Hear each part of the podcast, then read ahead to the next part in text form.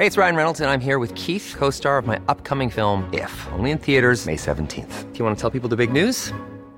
All right, I'll do. Sign up now and you'll get unlimited for $15 a month in six months of Paramount Plus Essential Plan on us. Mintmobile.com slash switch. Upfront payment of $45 equivalent to $15 per month. Unlimited over 40 gigabytes per month. Face lower speeds. Videos at 480p. Active Mint customers by 531.24 get six months of Paramount Plus Essential Plan. Auto renews after six months. Offer ends May 31st, 2024. Separate Paramount Plus registration required. Terms and conditions apply if rated PG.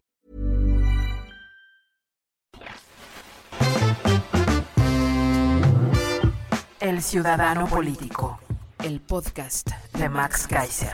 Conocer y entender la política mexicana para crear ciudadanos capaces de reconstruir su democracia.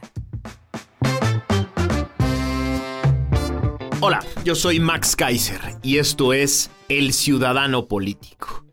El espacio que hemos construido tú y yo a lo largo de varios meses, ya dos temporadas, para analizar la política mexicana, para no quedarnos con las mentiras de la mañanera, con las malas interpretaciones de los medios, con las columnas ligeritas y poco interesantes de varios columnistas que han decidido no entrarle de fondo a los temas.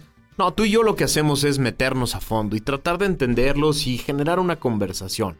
Porque ese es el chiste, creo, de este momento en el que estamos viviendo, generar conversaciones que las personas con las que convivimos empiecen a entrarle a los temas y a descubrir qué hay detrás, qué hay de fondo. Como siempre, me, encantaría aprovechar estos segunditos para agradecer a todos los que están aquí presentes, a todos los que están escuchándome en este momento y que me escucharon en los episodios anteriores, que los comparten, que se los mandan a sus familiares, a sus amigos, que los comentan con otras personas. Es padrísimo de pronto encontrarse con personas que dicen, escuché tu podcast. Estuve en las últimas semanas en Chihuahua, en Torreón, en Veracruz. En diferentes lugares me dicen, soy fan de tu podcast, lo escuché, me encantó el capítulo sobre tal o cual. Se siente muy padre porque quiere decir que, que esta voz llega, que esta voz tiene algún tipo de impacto y algún tipo de trascendencia y estoy cumpliendo mi misión de generar conversación, generar conversaciones interesantes. Se los agradezco infinitamente. De verdad es para mí muy especial el contar con ustedes, el contar con su escucha, pero también el contar con su actividad ciudadana de compartir, comentar y criticar estos temas. Muchas gracias. Vamos a entrar de fondo al tema de hoy. El tema de hoy es la rendición de cuentas. Me da risa y al mismo tiempo terror.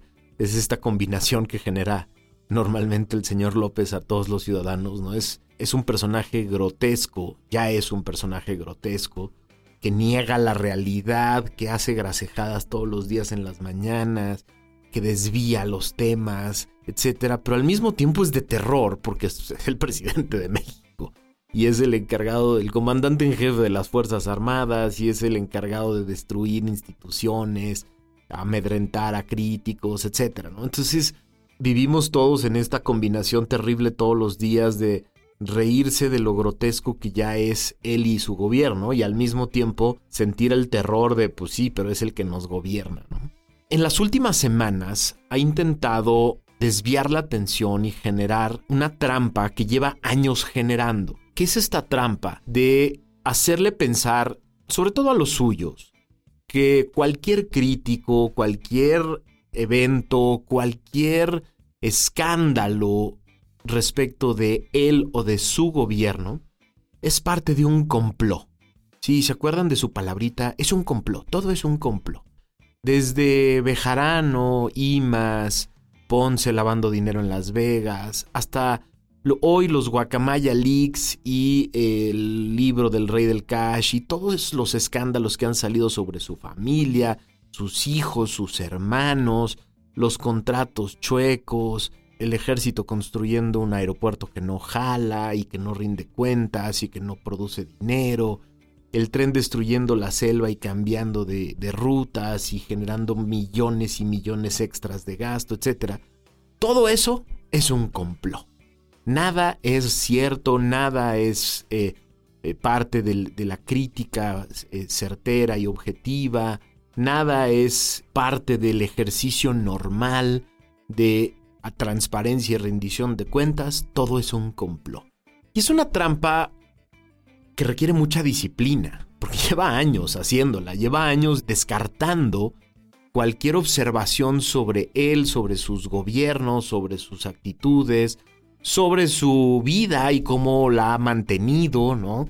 Cada que se le observa algo, lo descarta como parte de un complot que viene de un grupo de personas. Hagan de cuenta que para él y para sus porristas y para su gente, hay como un cuartito secreto ahí en algún lugar donde están sentados las personas que lo quieren destruir.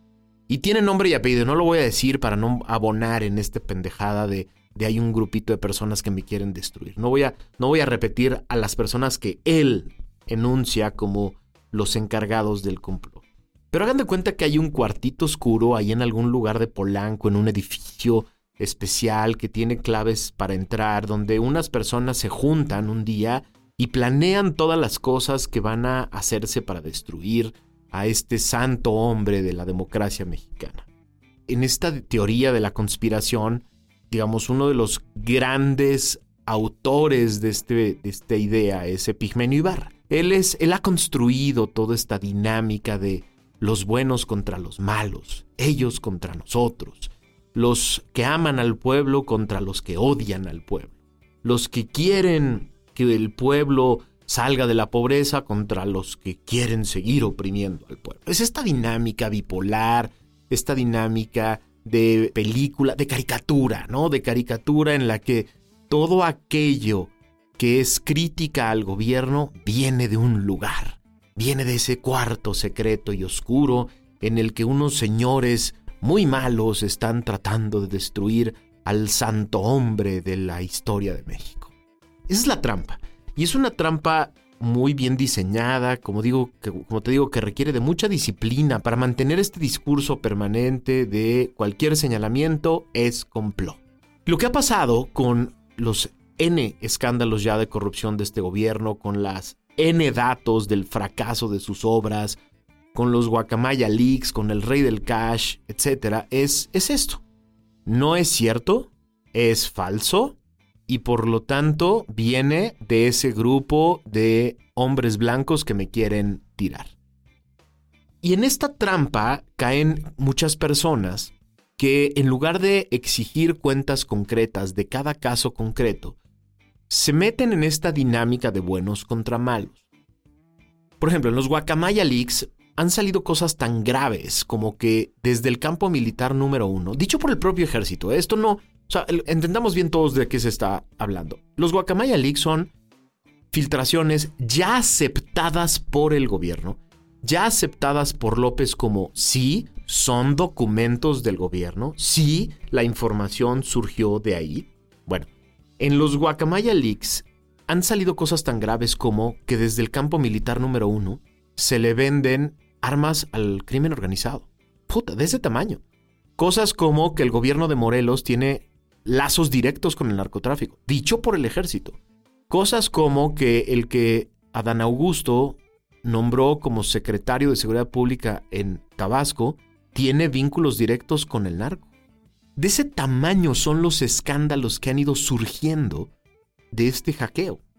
Del rey del cash también surgieron los datos certeros, la historia, el testimonio que nos permitió unir los puntos de cómo vivió este hombre durante 12 años, que no tuvo un cargo, que no tenía, según él, cuentas de banco ni cheques, ¿no?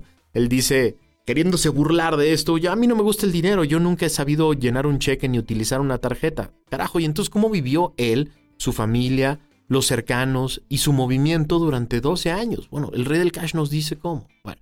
Entonces, el problema es que nos metemos en esta idea de todo lo que viene en contra mía es un complot y nosotros nos ponemos a investigar, eh, nosotros me refiero a la sociedad civil organizada, los medios de comunicación, los comentaristas, analistas y demás, y del otro lado simplemente se descarta. Y se nos olvida una de las partes más importantes de un sistema democrático, que es la rendición de cuentas. Y, de eso quiero que se trate este episodio para que entendamos qué es lo que está pasando. Los sistemas democráticos tienen mecanismos concretos y específicos de rendir cuentas. Nadie de los que ha investigado, sacado estos escándalos, puesto sobre la mesa la corrupción de este gobierno, nadie, creo yo, nadie que yo conozca por lo menos, quiere tirar al presidente. presidente y Epigmenio dijeron la semana pasada, fracasaron con sus guacamaya leaks y con su rey del cash, porque no tiraron al gobierno. Los Julios, este, ¿cómo se llama este? astillero y estos, estos paleros del presidente, estos medios de comunicación que paga él y que tiene a modo, descartan esto como fracasaron. Fracasaron porque no lo tumbaron. Y, y lo que quiero que tengamos todos muy claro es, nadie quiere tumbarlo.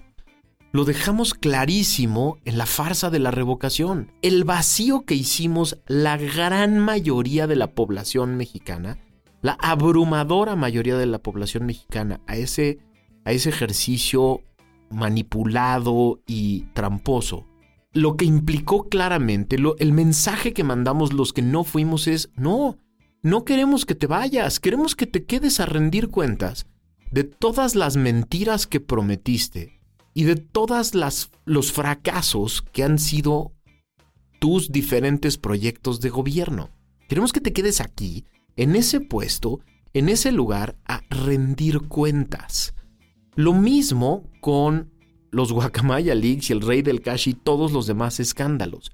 No están diseñados en ese cuartito oscuro que no existe para tumbarlo. No es cierto que exista un complot para afectar al presidente. No, lo que hay es una sociedad civil activa, organizaciones bien diseñadas para sacar información del gobierno y presentarla al público medios de comunicación que todavía existen, independientes, que utilizan lo que se obtienen de estos hackeos para crear historias que nos hagan entender a todos lo que está sucediendo. Eso es lo que está pasando. ¿Y qué debería de pasar en un gobierno democrático, eficaz, en cualquier lugar del mundo que hubiera habido un hackeo en los que salen este tipo de escándalos?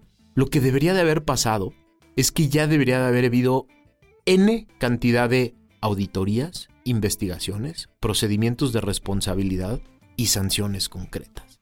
Sí, nadie quiere tumbar al presidente, lo que queremos es justicia, carajo, lo que necesitamos es investigaciones, que alguien pague las consecuencias, que estas cosas no se queden en simples anécdotas descartadas por el señor López como complots en su contra. Y eso es lo que necesito que entendamos entre todos, porque sí hay los mecanismos en México para rendir cuentas. Déjame hablarte por lo menos de tres que ya se debieron haber activado. El primer mecanismo que tenemos en México es el de auditoría. Tenemos auditoría externa y auditoría interna en el gobierno, que debería de haberse activado para revisar el ejercicio de los recursos públicos. Por un lado está la Auditoría Superior de la Federación, que depende de la Cámara de Diputados, que está completamente dormida. Ese es el auditor externo, así se le conoce. Este auditor externo se dice externo porque no forma parte del Poder Ejecutivo, depende del Poder Legislativo y tiene la responsabilidad, la misión, la función, la obligación de estar revisando cómo funciona el ejercicio de los recursos. Entonces, todas las farsas de obras públicas, todos los fracasos de obra pública que han surgido de diferentes ejercicios de revisión desde los medios de comunicación, pero también desde Guacamaya League, ya deberían de haber sido observados en auditorías de la Auditoría Superior de la Federación, ya deberían de haber sido turnados a áreas de investigación para generar sanciones concretas. Lo mismo desde la Secretaría de la Función Pública, que es el auditor interno.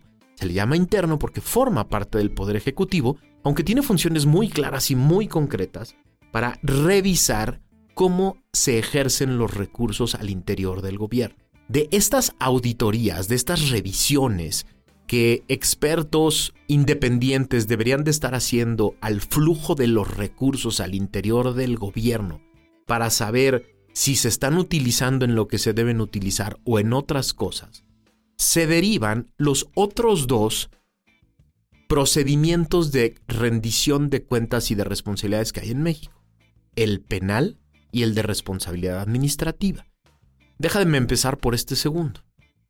cuando tú o alguno conocido tuyo firmó la ley 3 de 3, la ley general de responsabilidades administrativas allá por el 2015, lo que hiciste fue, lo que hicieron tus conocidos fue aprobar, o bueno, proponer al Senado de la República y después empujar que se aprobara una ley que establece responsabilidades administrativas. ¿Qué quiere decir esto? Quiere decir que todo servidor público que tiene a su cargo funciones, facultades y recursos, tiene que rendir cuentas de ellos, todos y cada uno, desde el servidor público de menor grado hasta el presidente de la República. Tienen la obligación de utilizar los recursos para los que tienen a su disposición para generar resultados concretos con sus funciones y facultades, de todos ellos tienen que rendir cuentas, de todos ellos son responsables. Y entonces tenemos dos grandes órganos, uno externo, la Auditoría Superior de la Federación, y uno interno, la Secretaría de la Función Pública, que revisan, que investigan, que auditan que todos y cada uno de esos servidores públicos rindan cuentas y si hay una responsabilidad porque los malutilizaron, porque los desviaron, porque los perdieron, porque los derrocharon o porque se los robaron, tienen una responsabilidad administrativa que puede ir desde un simple regaño, desde una simple amonestación, hasta la destitución y la inhabilitación hasta por 20 años. Sí, existe en México, aunque no lo hayas visto porque no lo están utilizando en este momento, un procedimiento justo, abierto, en el que el servidor público se puede defender, en el que un servidor público que es nocivo para el Estado, nocivo para el gobierno, puede ser destituido y podemos librarnos de él en el servicio público hasta por 20 años. No se está utilizando. No hay un solo servidor público de nivel que haya sido sometido al procedimiento de responsabilidades administrativas, derivado de una buena auditoría, derivado de una buena investigación. Están dormidos estos dos órganos. Están desaparecidos estos dos órganos. Durante los primeros tres años, la señora Irma Sandoval, esposa del gringo Ackerman, que era la secretaria de la Función Pública, utilizó este changarro, la secretaria de la Función Pública, para tratar de someter a la lealtad política a miles de personas. Sí, a eso se dedicó. No investigó nada, no auditó nada, no revisó nada. Se dedicaban a estar amedrentando, amenazando y denunciando a servidores públicos que no le eran leal a López. A eso se dedicó. La Auditoría Superior de la Federación, por otro lado, pues es el órgano que depende de la Cámara de Diputados, que durante los primeros años tuvo mayoría absoluta de Morena y sus aliados que dominaban la comisión que preside, que dirige a la Auditoría Superior de la Federación, y entonces lo tenían sometido a esa mayoría, al auditor superior, para no investigar de verdad las cuentas de este gobierno. ¿Qué quiere decir esto? ¿Que no funciona la Auditoría Superior de la Federación y que no funciona la Secretaría de la Función Pública? No, sí funciona. No le han tocado una sola de sus facultades no le han tocado una sola de sus capacidades. Simplemente no se están utilizando. Las tienen dormidas, las tienen sometidas. Tienen a estos dos órganos sometidos al poder político del presidente para que este gobierno no rinda cuentas por la vía administrativa. Así de claro, así de concreto. No, no, es, un, no es una opinión mía, ¿eh? es un dato duro. Si no, que este gobierno nos platique de la última responsabilidad administrativa importante sobre servidores públicos importantes.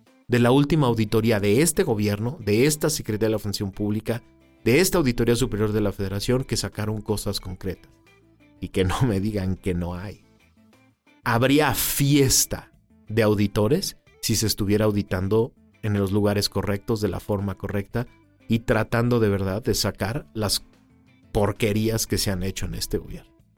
No se preocupen, ¿eh? Va a haber fiesta va a haber fiesta. Yo se los aseguro. Aquí se los aseguro. Porque una de las cosas que logramos con la nueva Ley General de Responsabilidades Administrativas que pasamos con tu apoyo, con los que firmaron la Ley 3 de 3, es que la gran mayoría de las, de las faltas graves que se califican como corrupción prescriben después de siete años. Sí. Quiere decir que todo aquello que se hizo y que es corrupción en el primer año de este gobierno en el 1, en el, en el 2019, en el primer año de este gobierno, todavía va a tener un año de prescripción en el primer año del siguiente gobierno. Quiere decir que, que nada está muerto, que todo está ahí, que toda la mierda de este gobierno un día va a salir y un día va a generar consecuencias. Pero la otra es todavía mucho más grave, porque todos estos casos que hemos ido escuchando desde la casa de Houston, pasando por los contratos que se le han regalado a los niños Bartlett, o la mierda de, Dos Bocas y los compadres de Rocío construyendo cosas, o toda la mierda que va a salir del tren Maya y del Chaifa, todo eso debería de estar provocando también investigaciones criminales, es decir, penales.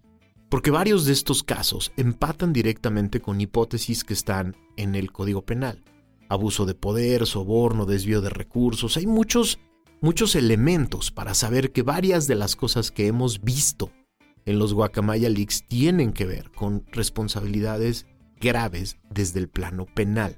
Pero ahí tenemos un problema muy grave, porque incluso si se estuvieran auditando y se estuvieran investigando y estuvieran saliendo cosas que implican responsabilidad penal y tanto la función pública como la Auditoría Superior de la Federación estuvieran mandando estos casos a la Fiscalía General de la República, pues lo que sabemos es que ahí se estarían atorando. Ahí estarían muriendo. ¿Por qué? Porque el fiscal Gertz está ocupado en dos cosas. En utilizar la fiscalía para tratar de promover vendetas personales, familiares y tratar de hacerse de recursos. Y dos, es el abogado de López para frenar todo aquello que se tiene que frenar, para que no se conviertan en casos penales. Sí, de ese tamaño. Así es. Así es como funciona, lo hemos visto en uno y en otro y en otro caso. Y entonces estamos atrapados en este momento gravísimo de nuestra democracia, en el que los grandes escándalos de corrupción simplemente son descartados por el titular del Ejecutivo como es un complot en mi contra. Y los órganos que deberían de estar actuando por la vía administrativa o por la vía penal no lo están haciendo. Esto genera una frustración enorme en la población porque este es el gobierno de la impunidad, el gobierno más impune de la historia. Porque a pesar de lo que quieras creer y a pesar de las fobias que puedas tener a gobiernos anteriores, panistas o priistas o demás, te puedo asegurar que puedes encontrar en los últimos tres gobiernos investigaciones criminales e investigaciones de responsabilidades administrativas muy graves de personas de esos gobiernos, de miembros altos del gabinete de distintos gobiernos y sanciones muy concretas. Este gobierno frena todo, todo. No hay una sola, cero. los resultados en el combate a la corrupción en este gobierno son cero, ni uno. No hay un solo caso, ni una sola investigación, ni una sola red desarticulada, ni una sola sanción concreta. Y esto a ti y a mí nos genera muchísima frustración, porque los estamos viendo, los vemos todos los días, los escuchamos en la radio, los leemos en los diferentes periódicos, eh, todo, todos los medios de comunicación serios en este momento tienen en sus manos los 6 terabytes que salieron de Guacamaya Leaks y los están desmenuzando, investigando, armando historias. Y salen diario. A mí me parece patético escuchar a comunicadores, analistas y demás de diferentes eh, medios decir, es que no ha salido nada grave. No, no ha salido nada grave. Es de locos la cantidad de historias gravísimas que han salido de este tema. Las escuchamos y tú y yo sabemos que por lo menos en este gobierno no va a pasar nada. Quiero acabar este episodio con un poco de esperanza para ti y para mí, para que se nos quite un poco esta frustración. Porque también desde el plano penal, si no se han llevado a juicio y no ha habido una sentencia exculpando a las personas que están involucradas en estos casos, quiere decir que a partir del 2024 los podemos llevar a juicio, a todos y cada uno de los involucrados en estos casos, incluido el presidente. El presidente no se le puede juzgar por la vía administrativa y penal durante su encargo, pero sí después. Y entonces, el 2024 no es solo una batalla electoral por una alternativa política. El 2024 también es una batalla por la justicia, por la impunidad. Sí, el 2024 Morena y sus aliados van a tratar de mantener el pacto de impunidad. De eso se trata. No nos hagamos locos, no nos hagamos güey. El 2024 Morena va a tratar de mantener la presidencia de la República y el Congreso para mantener la impunidad. Y por eso es tan importante este voto. Por eso es tan importante que nos vayamos preparando de aquí al 2024 para generar una alternativa, para generar un Congreso con mayoría que no sea de Morena, para generar congresos estatales que no sean de mayoría de Morena. ¿Por qué? Porque en los congresos estatales también se repite el esquema. También en los congresos estatales hay una auditoría superior estatal y desde ahí se nombran a los fiscales generales del Estado. ¿Qué quiere decir esto? Que de aquí al 2024 tenemos que lograr una diversidad tal para que desde la Cámara de Diputados Federal se corra al auditor superior que es un inútil que no ha hecho nada. Se nombre un auditor superior autónomo e independiente que ponga a trabajar a la Auditoría Superior de la Federación. Desde un Senado autónomo se le exija al próximo presidente, un secretario de la Función Pública, que tenga la capacidad y los pantalones para investigar, sí, porque el Senado de la República ratifica al secretario de la Función Pública. Y necesitamos un Congreso autónomo, un Senado autónomo, que nombre a un fiscal general que sí sea un fiscal general, que sí tenga la capacidad de investigar lo que tiene que investigar y generar las consecuencias que tengan que ser. Es decir, tú y yo de aquí al 2024 tenemos que generar todas las condiciones para que esos órganos que están dormidos hoy, para que esos órganos que no están funcionando hoy empiecen a funcionar. Gane quien gane la presidencia, ¿eh? Gane quien gane la presidencia, necesitamos generar los equilibrios en el Congreso con nuestro voto para que desde ahí los órganos que tienen la capacidad de auditar, de investigar, de generar responsabilidades administrativas y de provocar responsabilidades penales, lo empiecen a hacer. Eso, nos debe servir de esperanza. Nos debe servir de esperanza que tú y yo podemos generar equilibrios a pesar de no lograr que Morena no gane la presidencia. Y esto es importantísimo. Esto nos debe generar esperanza porque lo único que tenemos que hacer es provocar que la Cámara de Diputados y la Cámara de Senadores Federal y las cámaras locales no tengan mayoría de ningún partido y que todos se tengan que poner de acuerdo y, desde, y que desde ahí salgan los equilibrios para que los órganos de fiscalización, de vigilancia, de control de los recursos públicos que generan responsabilidades lo hagan. Es un reto padrísimo, ¿eh? Porque a partir de ahí podemos empezar a generar un Estado que hace rendir cuentas a sus servidores públicos, para que tú y yo dejemos de vivir frustrados con esta lacerante impunidad. Yo soy Max Kaiser. Esto es El Ciudadano Político. Nos escuchamos la próxima semana.